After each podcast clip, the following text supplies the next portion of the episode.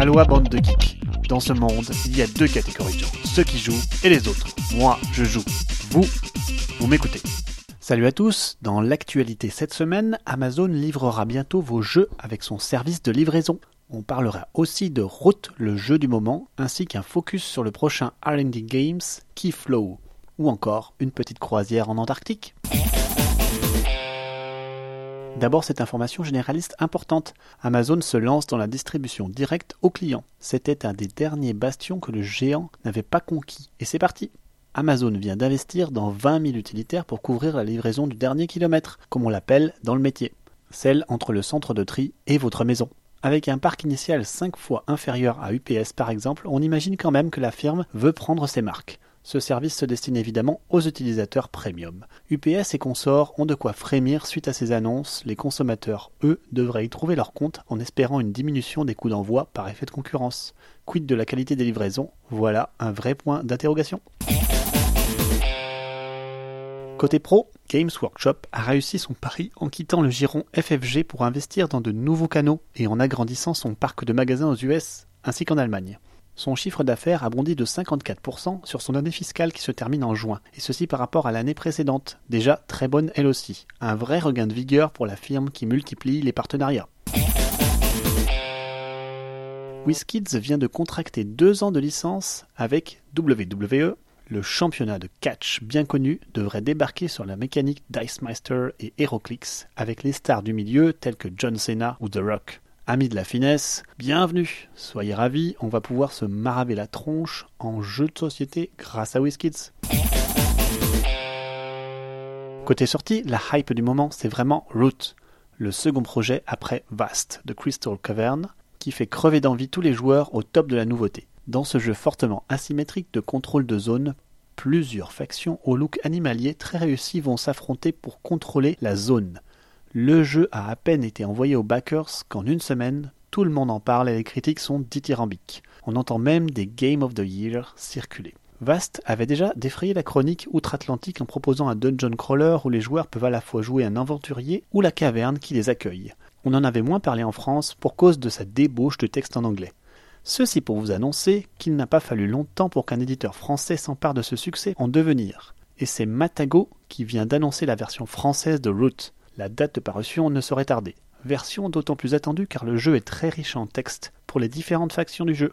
Et si cela peut amener Vast à être traduit lui aussi, je pense que Matago a mis la main sur un gros succès 2018 que les joueurs ne vont pas bouder leur plaisir. Félicitations à Matago. Petit focus sur la prochaine sortie très attendue de R&D Games présentée en Geeklist comme chaque année. Keyflow, le petit frère de Keyflower, s'étend dans une longue guitlist présentant sa genèse, par ses trois auteurs, Richard Breeze, Sébastien Blisdale et Yann Vincent. Un design né d'un désir de rendre la puissance de Keyflower dans un jeu plus court, plus efficace, à base de cartes, rien que ça. Le jeu se rapproche beaucoup de son aîné par ses quatre phases, ses villages et son design général. À ce propos, aviez-vous remarqué que Juliette Blisdale, la sœur d'un des auteurs, n'avait pas illustré le dernier Keeper? Elle a pris sa retraite d'illustratrice et c'est Vicky Dalton qui a repris le flambeau avec autant de talent dans un style très proche. Cet opus sera illustré par ses crayons. Le jeu dans sa mécanique propose un jeu de draft à la Seven Wonders qui permet de combiner choix simultanés sans avoir une foultitude de blocages simultanés. Les cartes sont soit des parties du village, soit des bateaux à effet, soit des keepers permettant d'activer ses tuiles village ou celles de ses adversaires. On retrouve donc ce qui faisait une vraie différence dans Keyflower, la possibilité de jouer en permanence chez les autres joueurs. Je vous laisse vous plonger dans la règle française d'ores et déjà disponible qui annonce un jeu très prometteur et plus léger que la dernière production des Key Series. Notez qu'on apprend aussi l'arrivée sur le BGG Store d'une grande série d'upgrades matériels à base de tuiles en plastique à la Azul. Celles pour Keyflower seront disponibles en fin d'année et pourront remplacer allègrement vos tuiles compétences. Mais d'autres sets sont déjà disponibles pour Race for the Galaxy, Orléans ou Seasons. On apprend enfin que Key Harvest va connaître un reprint en 2019. Que demande le peuple ludique? La licence Conan connaît un regain d'intérêt depuis la sortie fracassante de Conan de Monolith. On apprend donc que la licence a été vendue à Shinobi 7 pour 2019 pour sortir deux titres, un jeu de cartes ainsi qu'un jeu de figurines qui sortira en Kickstarter. Affaire à suivre.